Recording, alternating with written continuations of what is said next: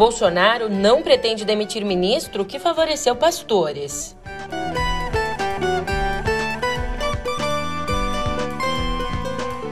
E Ministério Público Federal denuncia Bolsonaro e ex-secretária parlamentar da Câmara por improbidade administrativa.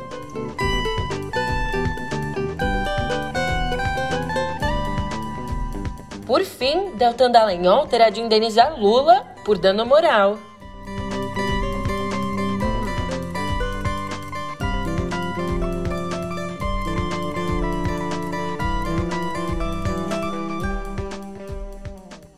Ótimo de uma ótima tarde, uma ótima noite para você. Eu sou a Julia Keck e vem cá, como é que você tá, hein?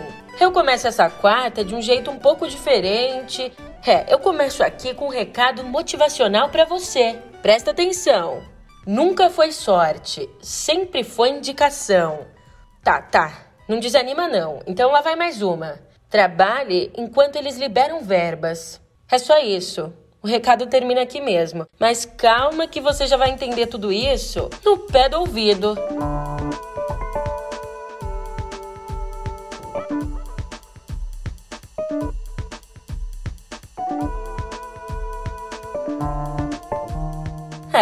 no que depender de Jair Bolsonaro, o ministro da Educação, Milton Ribeiro, vai passar ileso, intacto, pela divulgação de um áudio em que admite a prefeitos que dois pastores evangélicos indicados pelo presidente controlam a liberação de verbas da educação.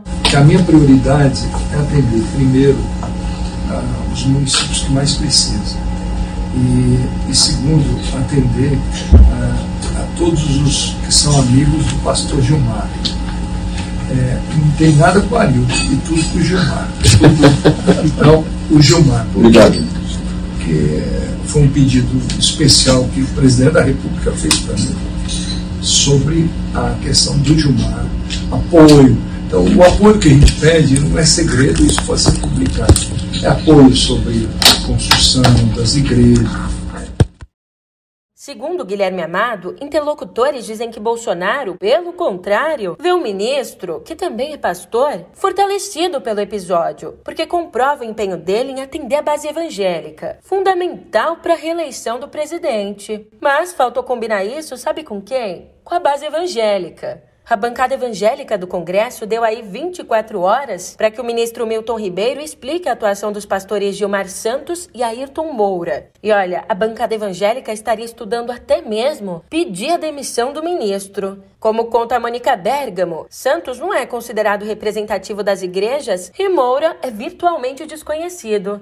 Em paralelo, a parcela laica do Legislativo recorre à Justiça. O senador Alessandro Vieira e os deputados Tabata Amaral e Felipe Rigoni entraram com uma representação conjunta contra Ribeiro ali na Procuradoria-Geral da República, o que também foi feito pelo senador Fabiano Contarato e pelos deputados Kim Kataguiri e Túlio Gadelha. Já a liderança da minoria na Câmara encaminhou notícia contra o ministro e contra Bolsonaro ao presidente do Supremo, o ministro Luiz Fux. Então, segundo Carolina Brígido, o procurador-geral Augusto Aras tem estudado abrir um procedimento interno para investigar Milton Ribeiro, sem levar o caso, pelo menos por enquanto, ao Supremo. Esse procedimento interno, que é uma prática rotineira na gestão de Aras, é muito criticado por ministros do STF por correr só ali dentro na PGR, sem a supervisão da corte. E diante de tamanha repercussão do caso, o MEC divulgou na tarde de ontem uma nota na qual o ministro nega tudo o que disse na gravação. Segundo a nota, abre aspas, a alocação de recursos federais ocorre seguindo a legislação orçamentária, bem como os critérios técnicos do Fundo Nacional do Desenvolvimento da Educação.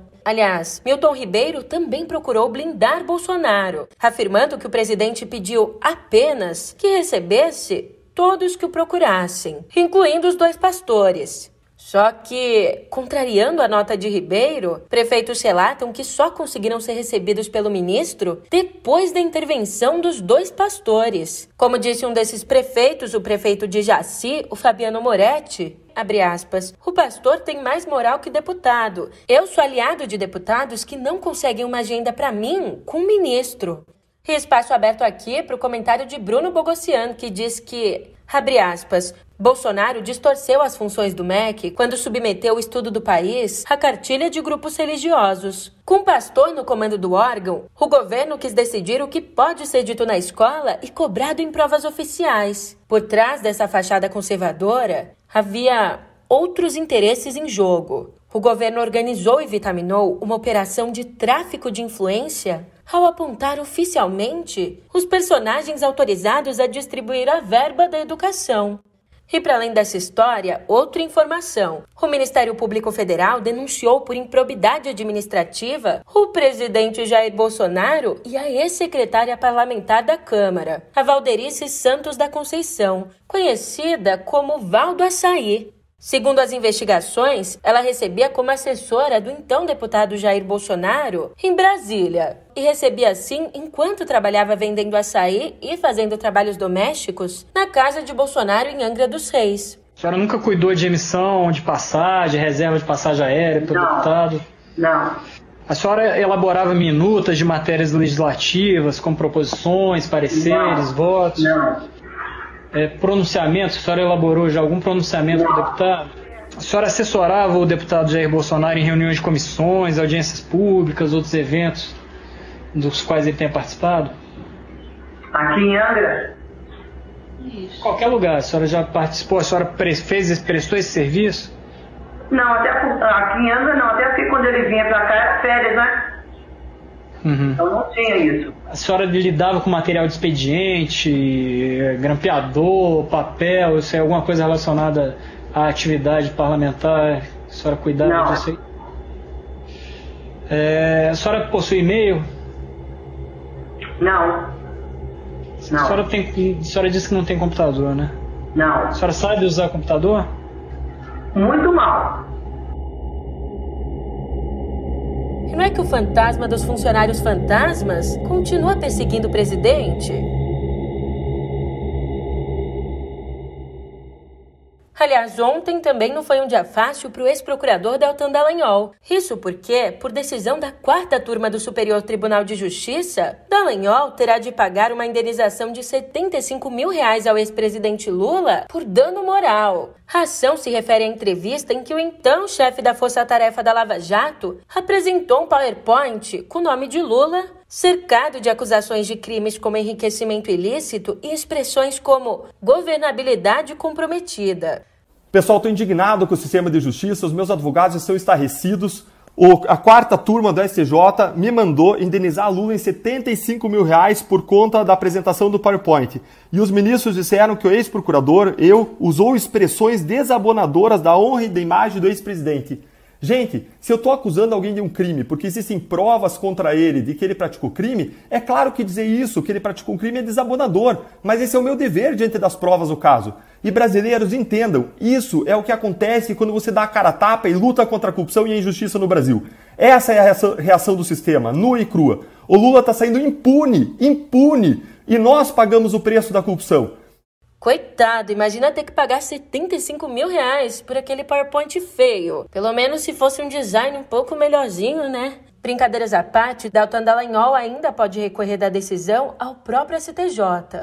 Olhando agora para as eleições, os palanques regionais seguem sendo um entrave à aliança nacional entre PT e PSB. E olha que o problema não se limita a São Paulo. Segundo o radar, no Rio, os socialistas querem lançar Marcelo Freixo como candidato ao governo do estado e também querem lançar Alessandro Molon ao Senado. Mas o PT o PT não admite ficar sem uma das candidaturas majoritárias. Inclusive, o petista André Ceciliano, atual presidente da LERJ, disse que vai lançar a campanha dele ao Senado no dia 30 de abril. Outro problema é em Pernambuco, a principal base do PSB. Isso porque a aliança local havia sido acertada com a retirada da candidatura ao governo do petista Humberto Costa, abrindo espaço assim para o PSB. Mas A novidade é que a deputada petista Marília Reis anunciou que vai deixar o PT para concorrer ao governo por outra legenda, mantendo o apoio a Lula. Ou seja, mesmo sem um candidato oficial do PT, a candidatura dela pretende dar palco para Lula em Pernambuco. O presidente nacional do PSB, o Carlos Siqueira, reagiu, dizendo que o ex-presidente tem juízo e que não prejudicará a aliança por um segundo de palanque no estado. E, sem partido desde julho do ano passado, o ex-presidente da Câmara, Rodrigo Maia, vai se filiar ao PSDB. Ele deve assumir a presidência do partido no Rio e coordenar no estado o processo de formação de federação com cidadania. Já lá fora, a guerra na Ucrânia vai ganhando contornos que não eram previstos quando a Rússia invadiu o país há quase um mês. Por um lado, as forças ucranianas vêm realizando contraofensivas em diversas frentes, tendo inclusive retomado a cidade de Makariv, nos subúrbios de Kiev, frustrando assim o plano russo de cercar a capital. Por outro lado, a Rússia reage intensificando os bombardeios, em particular a Mariupol, já praticamente reduzida a escombros. E a Rússia anunciou o uso de mísseis hipersônicos contra alvos ucranianos. Essa é a primeira vez que esse tipo de arma é usada numa guerra. Segundo os analistas, um dos motivos para o uso dessas armas seria a escassez de armamento convencional. Desde a invasão, as tropas russas já dispararam mais de 1.100 mísseis e estariam com dificuldades para repor o arsenal.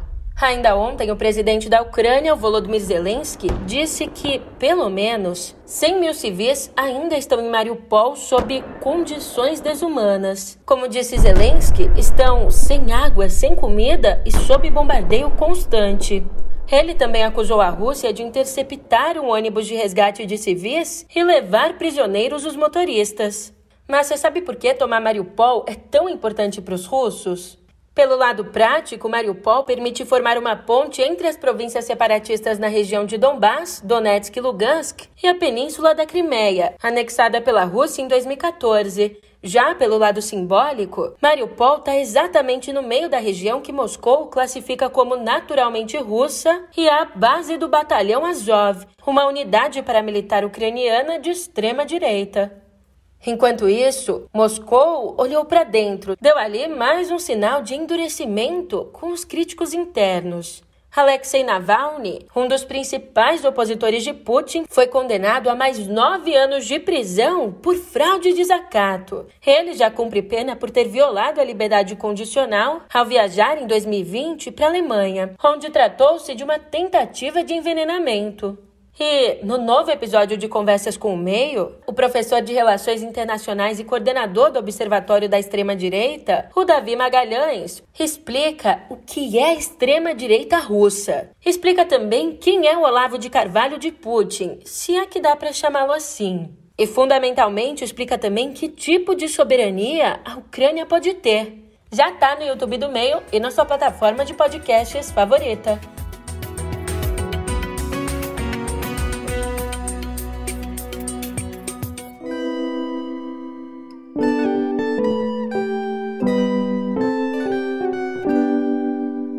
Uma notícia esperançosa aqui para abrir a nossa conversa em viver. É a média móvel de internações por Covid em sete dias chegou ao menor nível desde o início da pandemia no estado de São Paulo. Segundo dados da Secretaria de Saúde, houve 233 novas internações diárias no período. Para você ter uma ideia, a maior média registrada desde o primeiro caso foi de 3.399 internações diárias. Isso no dia 26 de março do ano passado. Já durante o surto da Omicron, no começo desse ano, a média de internações atingiu um pico de 1.521 no dia 29 de janeiro. A secretaria atribuiu essa redução da média à cobertura vacinal no estado.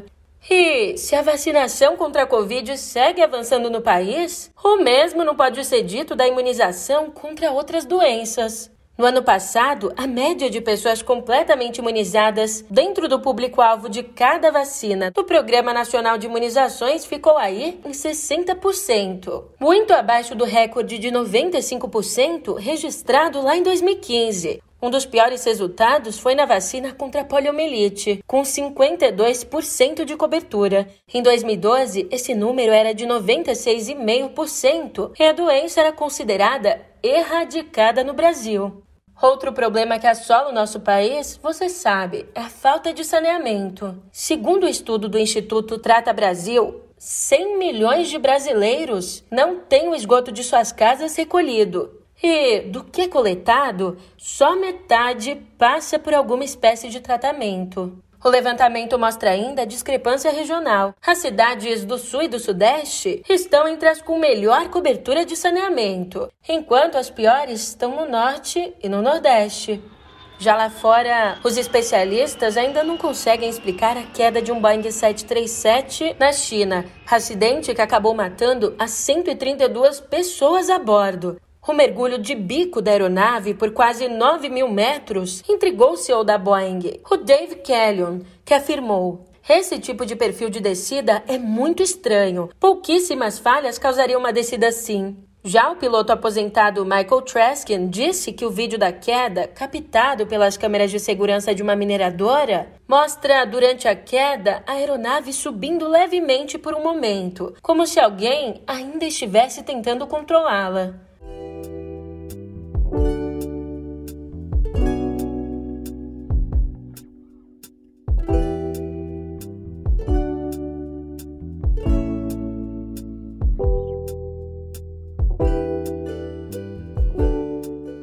Aqui em Cultura eu te conto que o Favdor, a premiação dos quadrinhos equivalente à palma de ouro do Festival de Cannes, bom, dessa vez o prêmio mais importante dos quadrinhos foi para um brasileiro, o niteroiense, olha só, de Niterói, o Marcelo Quintanilha, por conta da graphic novel Escuta a Formosa Márcia. Olha, essa graphic novel conta a história de uma mulher da periferia que vai às últimas consequências quando a filha adolescente se envolve com crime organizado. Uma história bem pesada. Mas olha, sair premiado desse festival não é uma novidade para o quadrinista que vive em Barcelona desde 2002. Isso porque lá em 2014, com a obra Tungstênio, ele ganhou o Falve Polar, o prêmio voltado à melhor narrativa policial.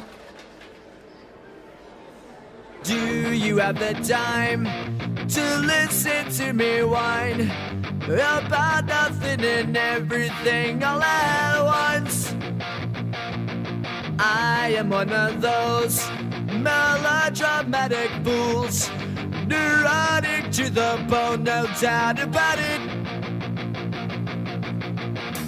Sometimes I give myself the creeps. Sometimes my mind plays tricks on me. It all keeps adding up. I think I'm Enquanto a versão brasileira do Lollapalooza volta nesse fim de semana, a edição americana divulgou ontem a lista de atrações desse ano. Dua Lipa, Metallica, J. Cole e Green Day são os principais shows de cada uma das quatro noites do festival, que começa por lá, em Chicago, no dia 28 de julho. Ao todo, serão 170 apresentações, incluindo ainda nomes como Lil Baby, Glass Animals, King Princess e, é claro, Jane's Addiction, a banda que criou o festival.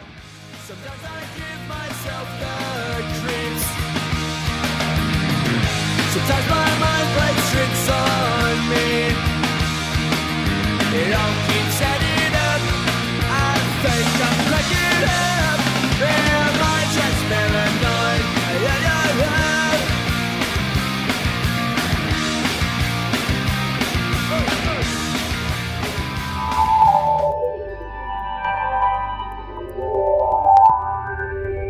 Presta atenção nesse número. Um estudo do Instituto Locomotivas e da empresa de consultoria PwC mostrou que 33 milhões e 900 mil brasileiros não têm acesso à internet. É, ainda outros 86 milhões e 600 mil não conseguem se conectar todos os dias. Tanto o grupo que não tem acesso à internet quanto aquele que não consegue se conectar todos os dias, bom, esses dois grupos são formados principalmente por pessoas negras que estão nas classes C, D e E e que são menos escolarizadas.